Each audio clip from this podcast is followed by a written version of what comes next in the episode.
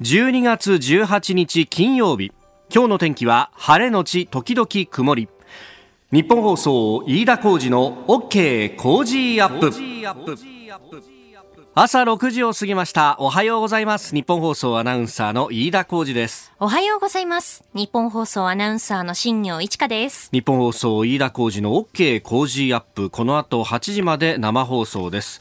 えー、今日も、まあ、昨日と比べると少しね、えー、まあ、暖かいと言っても本当ビビたる差ですが、はい、えー、有楽町日本総屋上の温度計4.6度と、昨日この時間2度ぐらいだったので、そね、まあ、それを考えりゃね、という感じですけれども、相変わらず寒いなというね。ちなみに昨日東京、今シーズン初めて冬日になりましてね。冬日っていうのは何なんだっけ？えっ、ー、と、マイナス0.1度まで下がったので、氷点下まで下がまで下がったということですね。で、ちなみに言うと、その昨シーズン初めて冬日になったのは2020年、うん、だから今年の2月6日。あ年が明けて年が明けて以上経ってからなんだ。そうだったみたいで。そう考えると昨日本当に寒かったんだなっていうのが。本当だよね。ねえ。ー、まああの関東はね、えー、冬の天気となるともう乾燥してカラッカラで、はい、そして寒いという感じになっておりますが、うん、えー、一方で日本海側は本当大雪という感じで、はい、あの私も妻の実家が新潟にあるんでどうなんですか？なんていうね、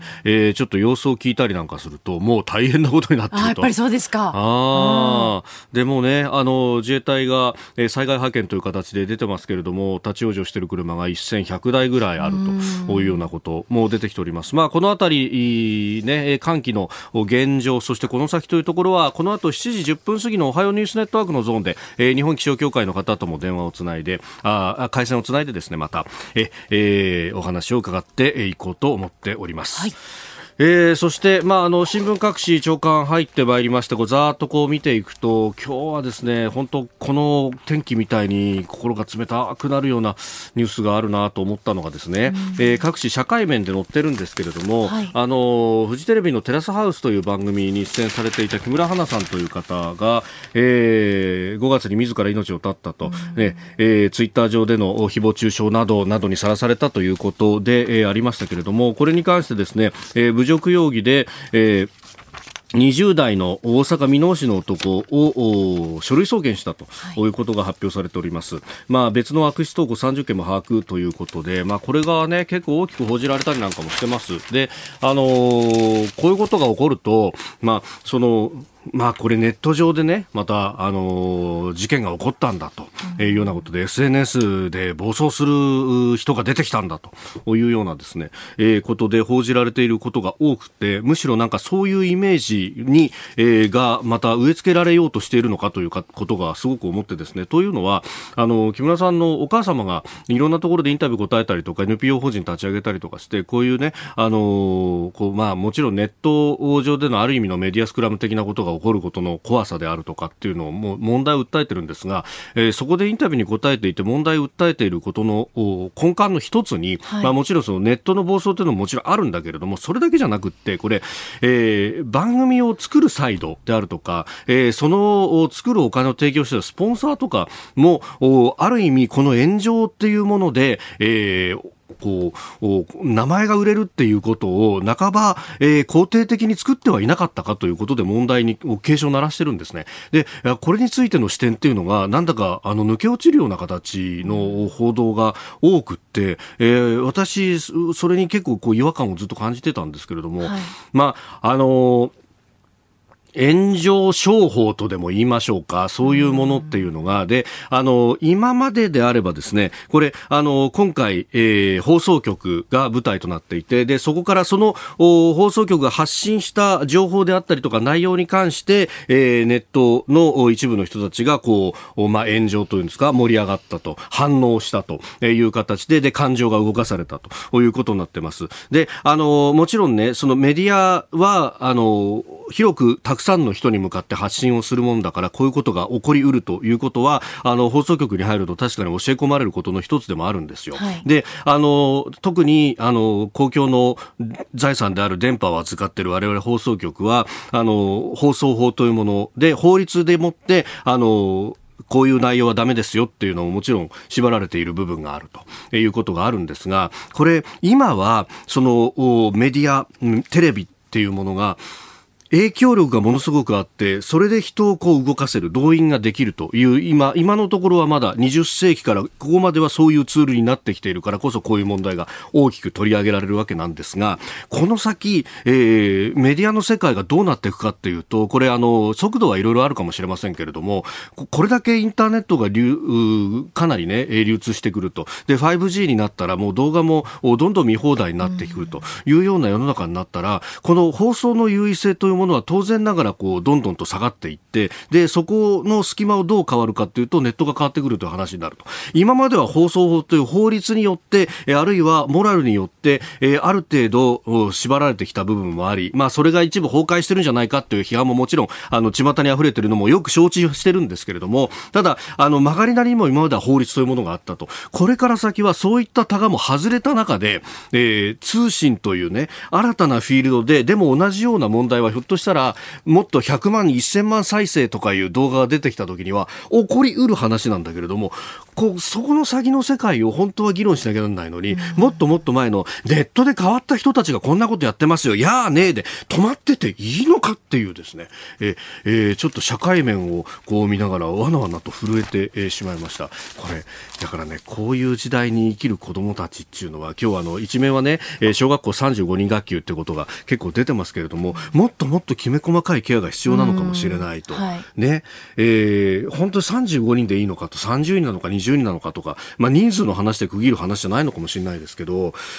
本当にねあの難しい世界にこれ入っていくしそこに向かってあのどういうこう社会をみんなで作っていくのかっていうのはこれあのこの先の大きな大きな課題なんだろうなと。でこういうのが吹き出してきたっていうのも、まあ、コロナでみんなこう不安になってる中で、えー、どんどん問題が顕在化されてるところはあるのかと、えー、ある意味こう生みの苦しみだと思ってですね、えー、ここからいい社会作っていったらいいんだなろうなと思うんですが、えー、目の前の問題の大きさに私は立ちすくんでおります。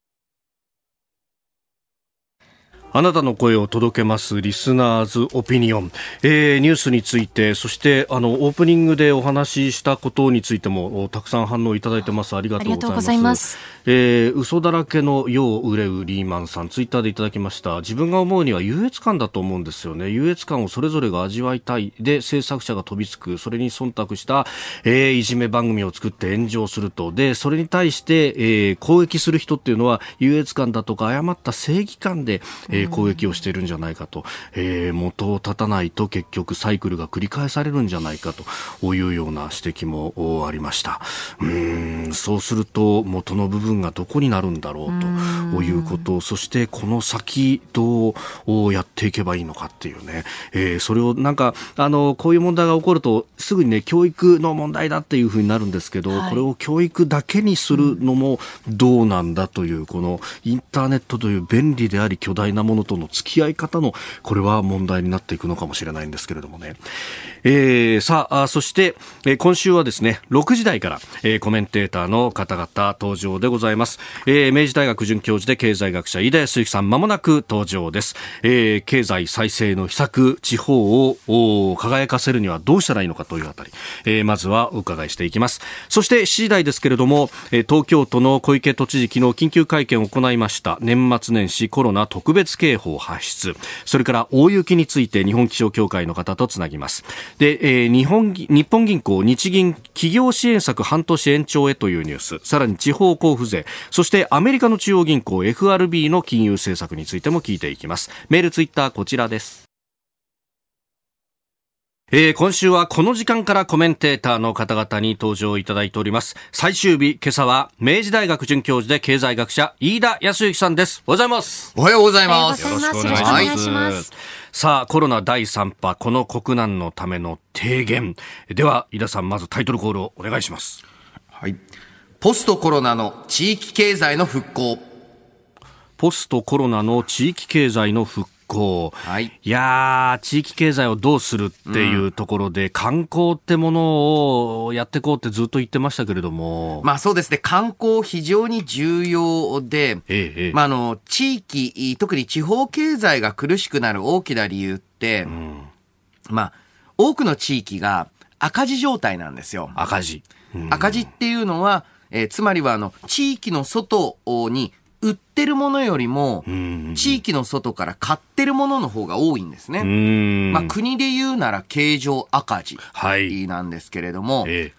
国と国だったらそれあの赤字だったら黒字だったら、あの、為替レートが変わりますよね。うん。ところがですね、当たり前ですけれども、日本国は統一通貨円を使っておりますので、はい、そうですね。確かに確かに。えー、これ、為替レートで調整されないと。そうすると地域が赤字だと、はい、そのエリアから、まあ、マネーが出てっちゃうんですよね。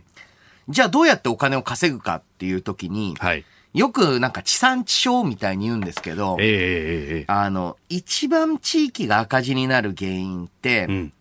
本社機能をを地域の外から買ってる。単純に言うと、例えばフランチャイズ店のフランチャイズフィーとか。ああ。はい、あとは、あの、地域にある大手の支店、ブランチの、まあ、あの、収入とか。こういうの全部、本社から、本社サービスを買ってるっていう会計上はなるわけですよね。なるほど、なるほど。で、えじゃあ、その、本社機能の輸入を減らすためにはどうしたらいいか。はい。それは地域に本社がある企業が、うんうん、まあ、しっかりと稼いでいくことが重要。はい。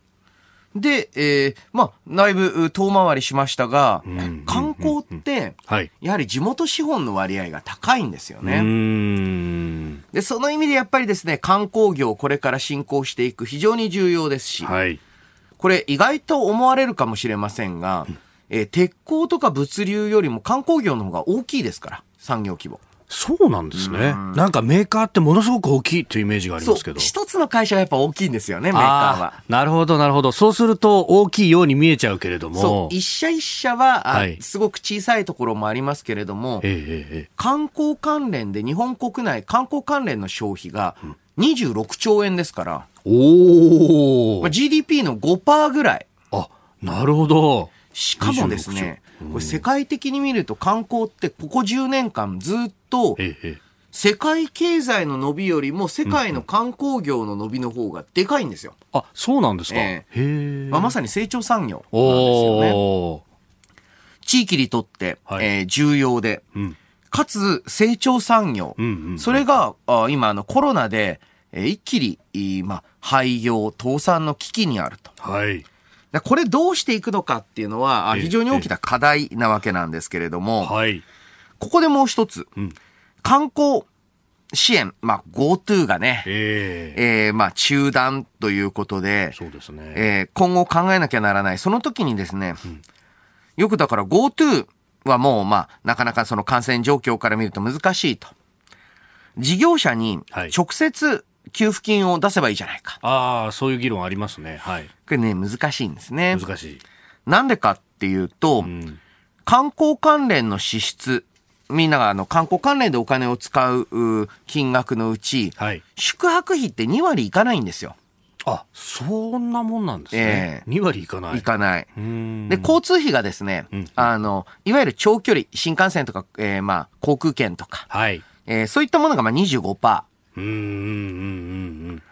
うん。なるほど。買い物と飲食が35%なんですね。ああ、確かに旅行行ってって確かに閉めた後考えると、そう。そうですね。半分ぐらいですね。宿泊と移動費が。そう。で、うん、残り半分が買い物飲食なんですよね。ああ、言われてみれば確かにそうですね。うそうすると買い物飲食、あと現地で、例えばあの、うんうんうんえー、アトラクションやるとか。アトラクションの使ったり。うんうん、そうするとですね、ええ、例えば観光地行って、まあラーメン食ったとするじゃないですか。はい、博多行ってラーメン食ったとしましょう。え、それって、そのラーメン屋さんって観光業者ですかね。確かにそうですね、うん、地元のサラリーマンも来るし、もちろん観光客も来るし、そう。どうする？半分にするかみたいな話になっちゃう。さらには、あの、旅行関連の消費って、はい、例えば、あ我々、えー、まあ、例えば東京に住んでいる人の観光消費が東京で行われることもある。これ、つまりは、旅行前にも、あ、そっか。旅行前に準備で。準備で買い物するじゃないですか。新しくしようかなんていうのも。そうなんです。おじゃあ、それ、観光業者、どうやって認定するんですか？確かにそうっすね。はい。そうっすね。というわけで、観光って裾野が広すぎて、誰が観光業者なのかって、いまいちわかんないんですね。確かにそうですね。うん全員があのパック旅行しかしないっていう状況だったら、はい、あの、ある程度、まあ、わかるかもしれないですけれども。それであってもあれですよ、ラジオリビングとかって、ええ、あの、リビングツアーってたまにやったりなんかするんですけど、え、じゃあうちも観光業で、交付金もらえますか？みたいな。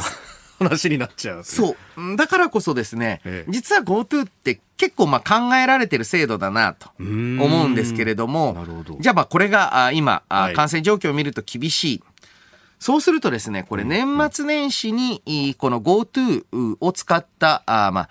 旅行者を当てにしてた事業者、はい、かなり厳しい状況になってます。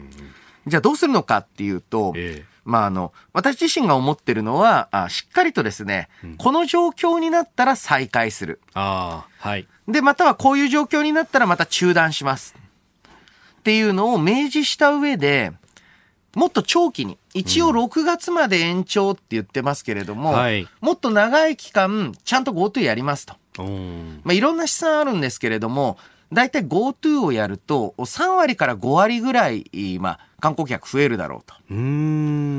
そうするとですね、あの、大体、まあ、ちょうどインバウンドの減少、つまりは海外旅行客の減少を、はい、ちょうどカバーして少しプラスが出るぐらい。なるほど。じゃあそのために投資した分が、うん、そこで生きてくるわけですね。そうなんですね。うん、で、そうやらないと、なぜこんなにその観光業潰しちゃいけないかっていうと、実はこれ観光業だけじゃないんですけれども、はい、企業活動って、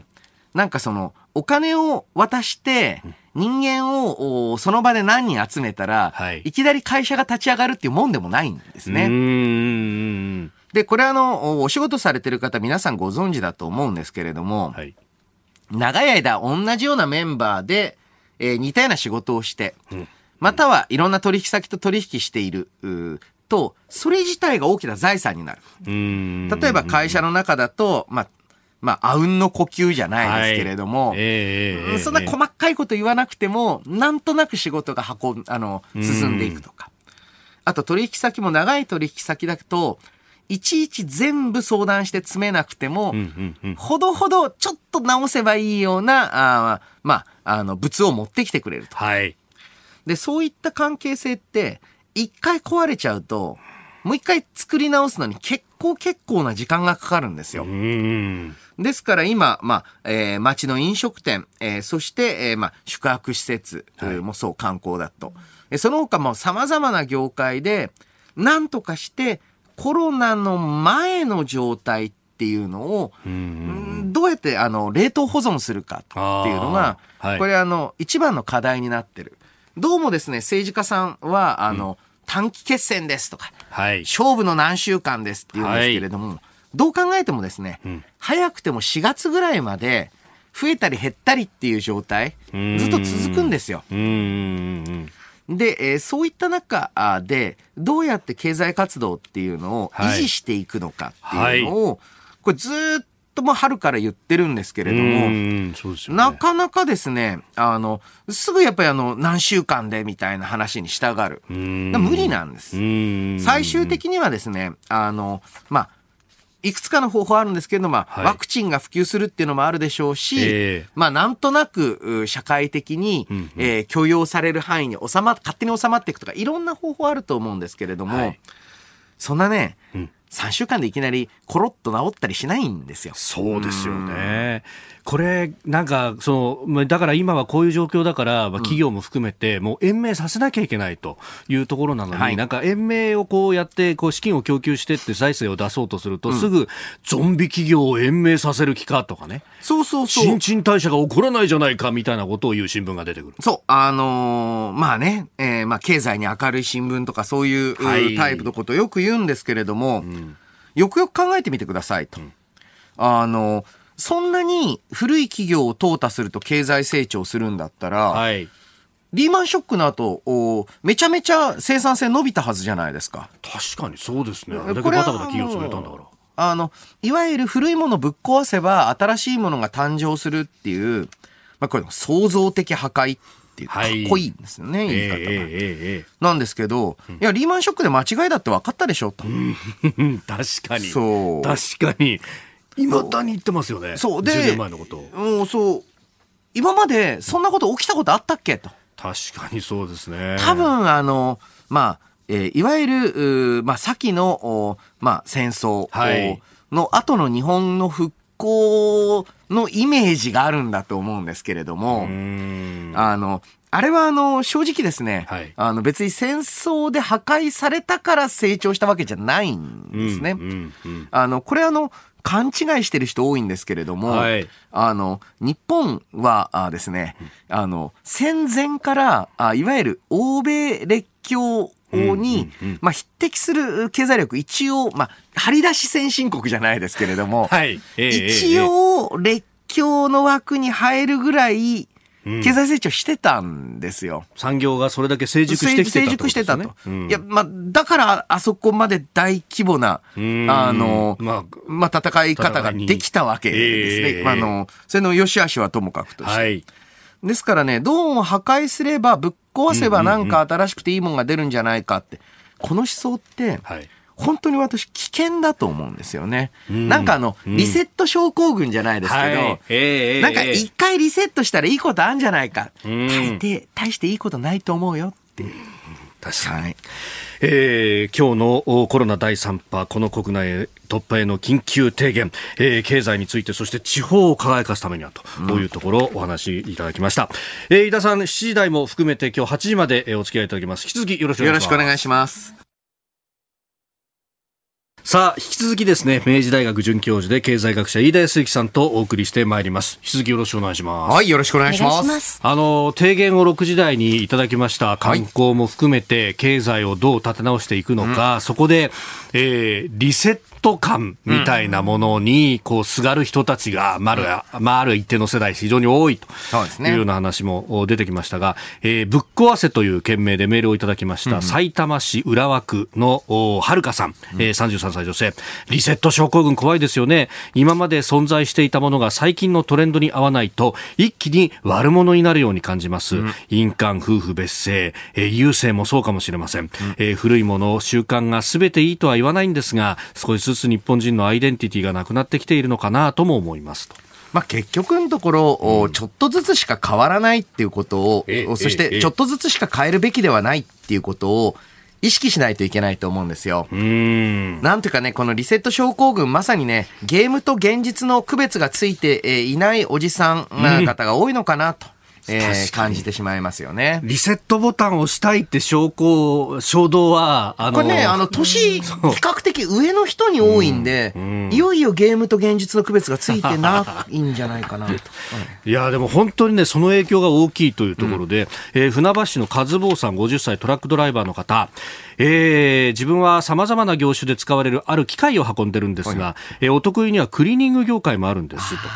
えー、群馬県北部のクリーニング工場に機械を納品する予定だったんですが、観光地のホテルや旅館、えー、利用する人が減ったためキャンセルになったと、うん、あんまりにも暇で週休4日になってるそうなんですと、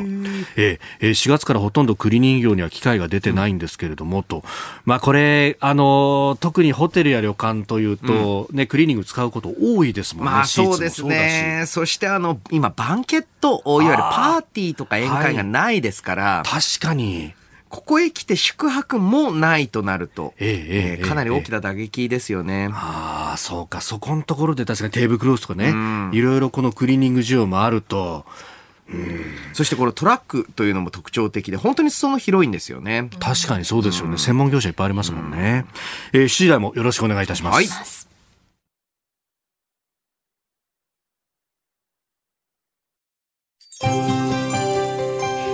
ここでポッドキャスト YouTube でお聞きのあなたにお知らせです。ラジオのニッポン放送飯田浩司の OK コージーアップではお聞きのあなたからのニュースや番組についてのご意見をお待ちしています。菅政権の政策や経済対策新型コロナ対策などぜひメールツイッターでお寄せください。番組で紹介させていただきます。あなたと一緒に作る朝のニュース番組飯田浩二の OK コージーアップ。日本放送の放送エリア外でお聞きのあなたそして海外でお聞きのあなたからの参加もお待ちしています。えー、飯田さんには番組エンディングまでお付き合いいただきます。では最初のニュースこちらです。東京都の小池都知事が年末年始コロナ特別警報を発出。この年末年始を感染拡大をストップさせるための特別な時期にしなければならない、このように考えております。よって、特別な時期といたしまして、年末年始コロナ特別警報、これを発出いたします。東京都は昨日新型コロナウイルスの感染者が新たに822人確認され過去最多を大幅に更新しました。また専門家が感染状況などを分析するモニタリング会議では医療提供体制の警戒レベルを4段階で最高の体制が逼迫しているに引き上げることを決定。東京都独自の年末年始コロナ特別警報も発出しています。えーまあ、都によりますと新規感染者のうち17日は20代、30代で4割強ということも出てきております、うん、まあ、医療体制が逼迫しているとのことです。ななんかあの3密に始まり、はい、なんとか警報年末年始コロナ特別警報、はい、たくさんありすぎて、そうです、ね、よくわかんないですよね。5つの子とかね。そう。な、おもてなしみたいなのもあったじゃないですか。うん、ありました、ちょっと中身は忘れちゃいましたけれども、えー、あのーな、なんでしたっけ？まあいや、あの。心遣いだったかな。あ、そっか。なんかね、ちょっといろいろ出しすぎて、なんかあの、小池都知事の会見を見ていると、うん、ちょっと何言ってるかよくわかんないんですよね。あの、で、そういった中で、えー、やはりこの感染の拡大状況を踏まえて、はい、医療体制の逼迫が問題であると、えー、と言っているときに、はい、ふと私が感じてしまうのは、日本よりも2桁以上を、患者の多い、はい、まあ、ヨーロッパ、またはアメリカあ等々で、えー、まあ、もちろんあの春の段階、夏の段階ではかなり医療体制の逼迫、報道されてましたけれども、その後、その医療体制があ逼迫している、または崩壊しているっていう、えー、状況には、あまあ、そこまでには至ってない。えー、なんで、えー、2桁少ない日本で、えー、医療崩壊の懸念があるのか。といったら、やはりですね、この、えー、コロナ、新型コロナウイルスに関する医療体制の取り扱いというのに、えー、ある程度問題があるというふうに考えざるを得ないんじゃないかと思うんですね。で、えーまあ、そういった中で、えーまあ、指定感染症の指定、えー、これ大体1年間がめどなんですけれども、はい、これをまあ、延長する伸ばすという話ですね。で、そういった中で、うん、では、あこれまで通りの、おまあ、医療体制準備、まあ、2類相当以上というふうに言われますけれども、基本入院と。ええ。これを続けるのかどうかというのは、大いに問題にしていかなければならないと。そもそもこの指定感染症というのは、まあ、ある意味どういう取り扱いにするのかを、はい、ある程度オーダーメイドで決められるわけですよね。ですから、あまあ、少しですね、仮に医療体制逼迫しているというのであれば、えー、まあ、例えば重症者、あ中症者、はい、えー、等々の区分を細かくして、えー、その入院させるのか、自宅待機なのか、はい、その中間である宿泊施設を使った、えー、まあ、あの、隔離とまではいかないんですけれども、えー、まあ区分なのかっていうのを、ちょっと今あ、だからこそ見直さないといけないんじゃないかと。で、うん、えー、実際ここまで、今日も寒いんですよね。そうですね。えー、そしてもう、湿度もかなり下がってると。うん、こういった状況ですから、今後、まあ、例えば年末年始、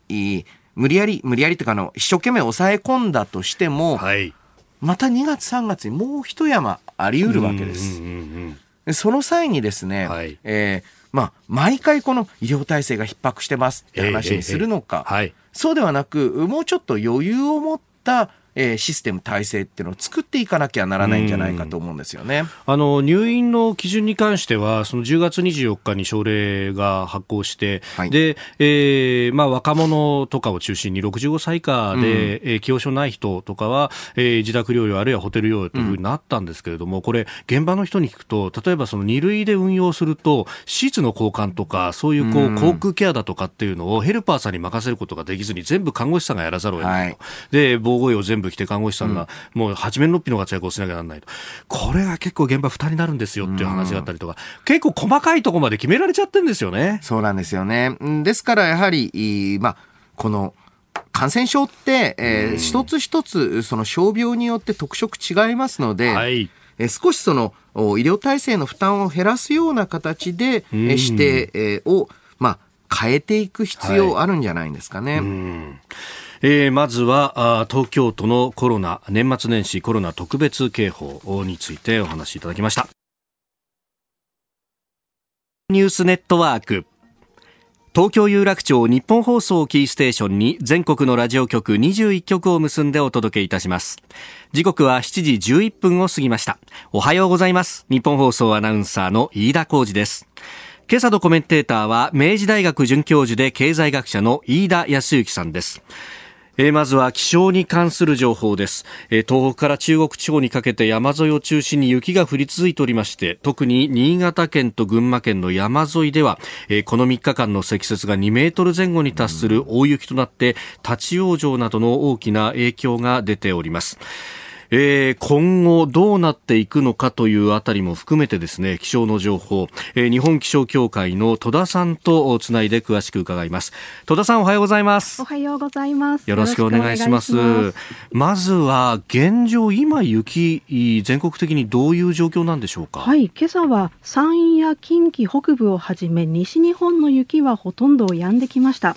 一方で北陸から北では日本海側を中心に雪が降っています。はいこの時間の積雪全国で最も多くなっているのは群馬県みなかみ町藤原で195センチ。次いで新潟の湯沢町で174センチと、はい、まあ、北陸周辺の山沿いを中心にところどころで平年の5倍を超えるような雪が積もっているという状況ですね。で今日の日中は、はい、一旦雪の降り方は落ち着きます。そして東北南部や北陸では雨になるところもありそうなんですね。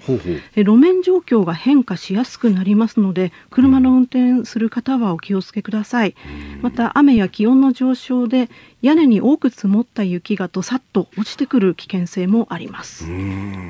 この要因っていうのは、はい、あのどういうこう気圧配置だとかっていうのが作用したんですか？そうですね。あの冬型の気圧配置でその上空に真冬並みの寒気が流れ込んだということが、まあ、大きな原因なんですけれども、ええ、それに加えてその日本海の海面の水温が平年よりちょっと高い状況なんですね。なのであのこうバスタブからあの湯気がどんどん上がるような感じで、次々に水分がこう上に上がって雲が発達してそれが山にぶつかって一気に積雪が増えたという状況ですね。こういうことっていうのは例年のこの12月にも起こりうることなんですか？あのそうですね、この時期はまだその海面水温が高いということで、あのドカ雪になるというケースはあるんですけれども、それにしても今回については、それまでほとんど雪がなかったところで一気に積雪が増えたということで、まあ、被害がだいぶ大きくなってしまいましたね。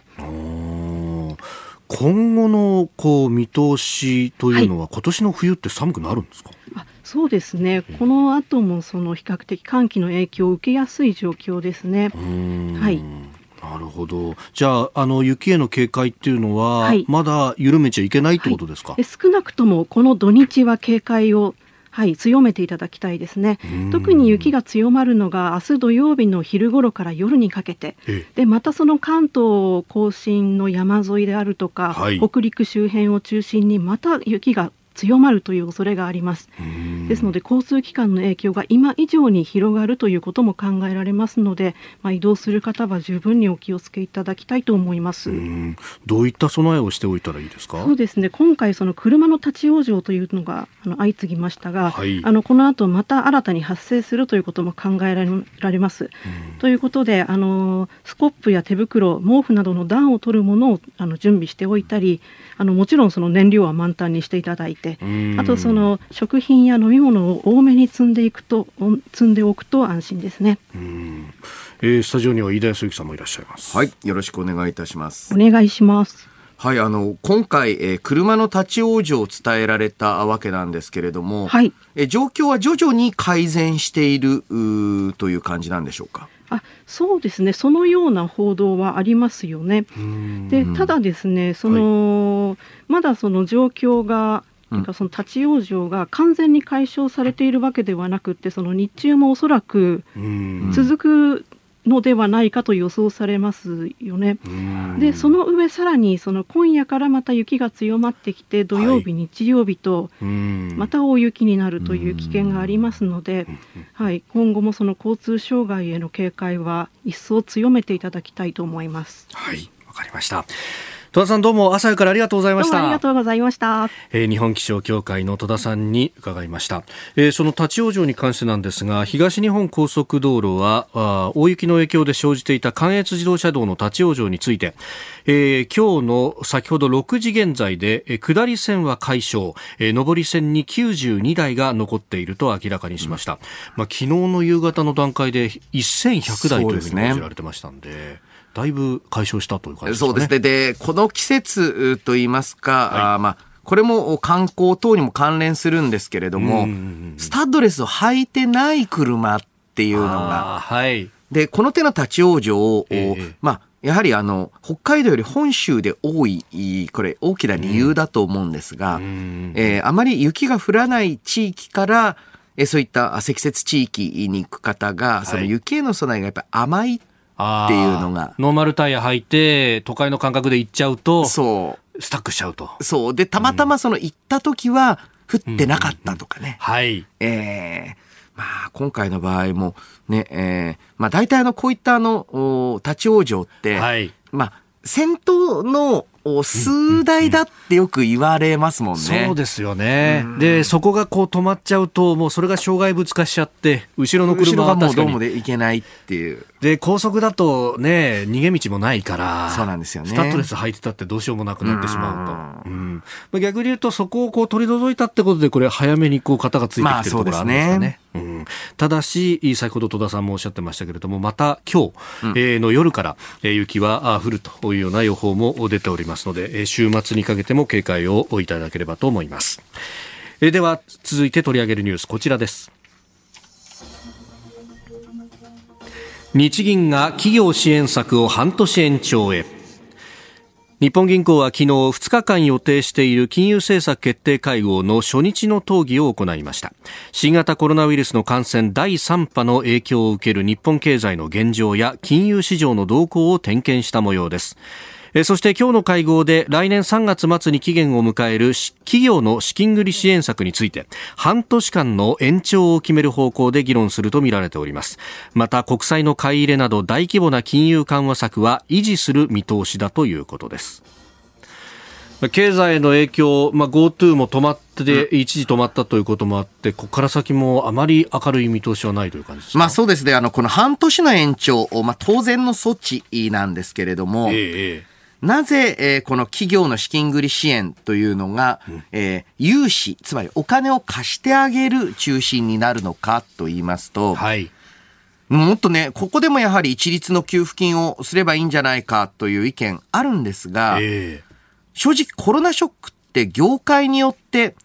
というかまあ個別の企業によって全然状況が違うんですね。はい。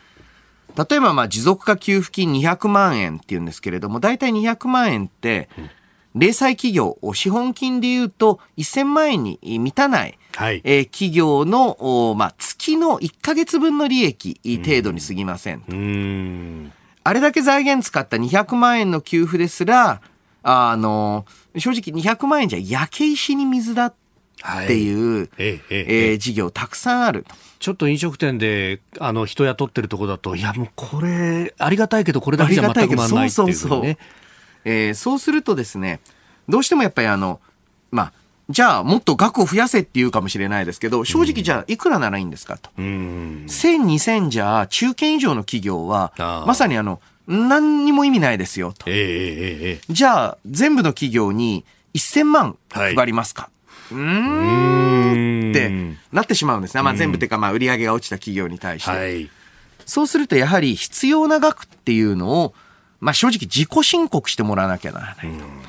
で、ただ上げるという自己申告だと、みんなでかい金額言うに決まってますから、えー、えー、実際この持続化給付金、えー、詐欺的なと言いますか、不正給付、あ不正受給、はい、非常に増えていますので、正直に、まあ、結局最終的には返さなきゃならないけれども、えー、まあ、無利子、無担保で貸しますよっていうタイプの支援、これからも重要ですし、え実際来年の方が私重要じゃないかと思ってるんですね。で、えー、まあ、例えば今年については内部留保であったり、はい、またはあの経営者の方の自腹で、無理やり耐えてるところも、はい、今後、さすがにね、厳しくなってくる。まあ、局面だと思います。だからこそこういった融資型の支援、えー、まあ、これだけじゃなくてですね、はい、えー、この融資型の支援の充実と、あとそれを、まあ、例えば地域の金融機関、地銀であったり、新金新措っていうのが、しっかりと、はい、まあ、個々の企業と相談しながら、えー、まあ、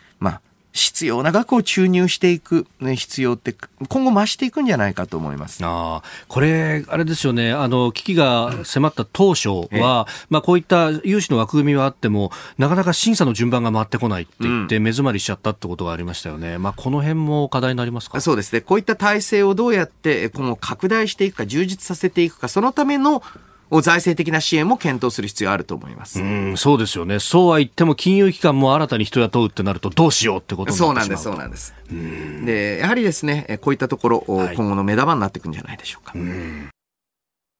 続いて教えてニュースキーワードです。地方交付税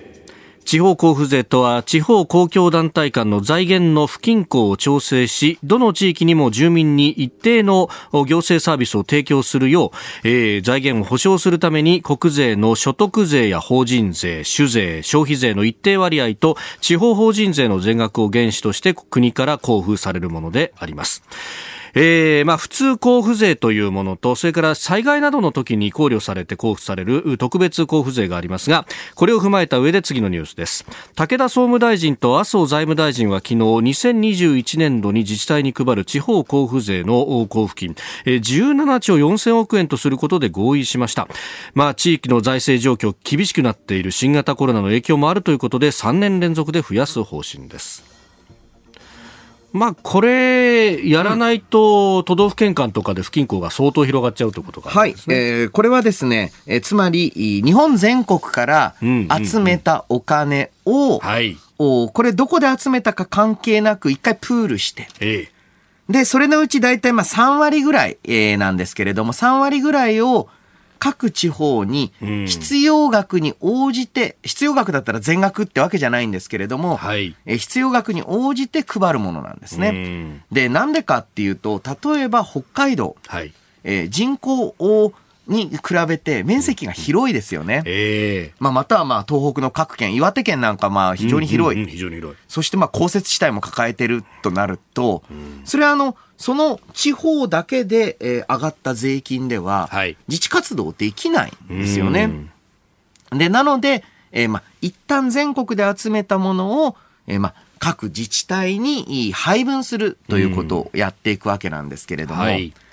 で、この地方交付税交付というのは、一般財源といって各自治体が自分の裁量で使うことができます。で、えー、かつてはね、もっと国庫支出金って呼ばれる国が、直接こういうことをやりなさいとか、ある程度国の意向で使い道が、え定まっていくような、はい、えそういった、まあ、予算が多かったんですが、これ、えー、まあ昭和あ、そして平成をかけて、えー、むしろ地方自治体が自分自身が必要だと思うところに使いなさいっていう体制に移ってきたあわけなんですけれども、その一方でこの地方交付税、えー、に頼った財政って、はい、なかなかね、えー、難しいところもあるんですよ。なぜかというと、これ、自分たちの地方税、つまりその県の中、市の中で上がってる税をどうやって増やそうかっていう視点がちょっと薄くなってしまう。だからいつも僕自身が思ってるのは、各地方がこれから増やした、はい、えー、地方税については、えー、まあ、ずっと、その、増やした分は各自治体が自分で使っていいですよと。ね、今の制度だと、はい、一生懸命頑張って、えー、各地方が税増やすと、うんうん、この交付税が減っちゃうんですよ。だから結局損しちゃうじゃないかそう、だから、わあ、税収を増やしたいけど、そしたらこの交付税減っちゃうんだよなって思うと、どうも及び腰になる。うんうん、だから、これから増えた分はじあの皆さんのものにしてください。はい、えー、それで交付税を減らしたりってことは、例えば今後20年間はやりませんよと。うん、まあ、10年間やりませんよと。やっぱり10年経ったら、ちょっと、まあ、あの、見直させてくださいみたいな、柔軟なね、えー、姿勢っていうの必要なんじゃないかと思います。はい。続いてここだけニューススクープアップです。この時間最後のニュースを。スクープアップ。FRB が量的緩和を継続 FRB アメリカ連邦準備制度理事会は16日の FOMC 連邦公開市場委員会で金融政策の現状維持を決定しました。会合後の声明文ではアメリカ国債などを大量購入して市場にお金を流す量的緩和についてアメリカ経済の回復に著しい進展が見られるまで現在の購入ペースを継続すると表明。新型コロナの感染拡大で打撃を受けた景気を長期にわたって金融緩和で下支えしていく方針をより明確にしております。はい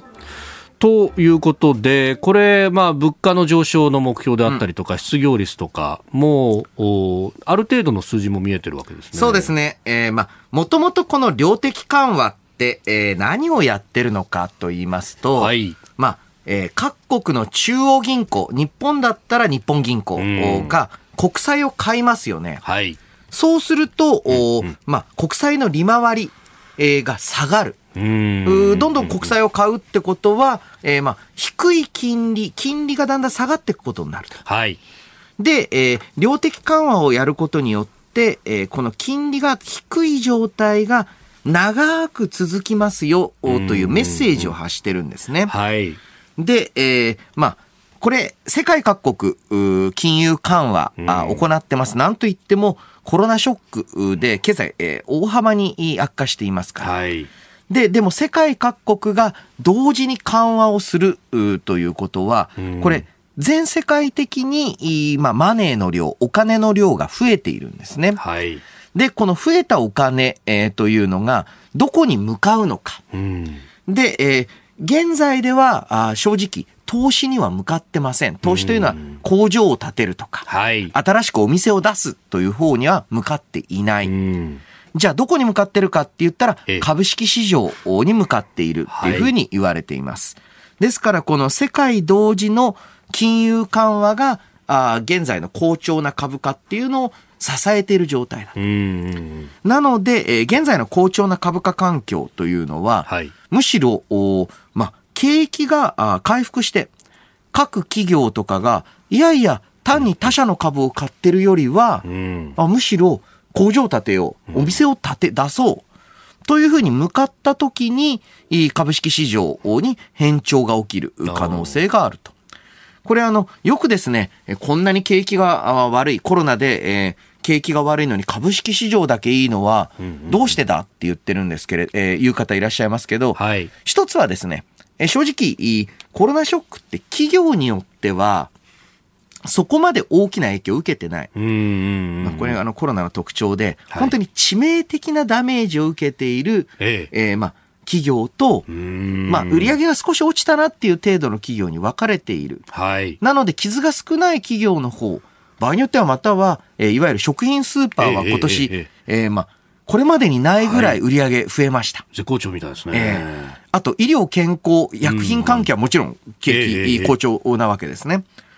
そういったところが支えてるっていうのと、もう一つ、コロナショックって必ず、どっかで終わるんです。っていうことは、その後の景気を考えたときに、はい、えここまでしっかり緩和をしてると。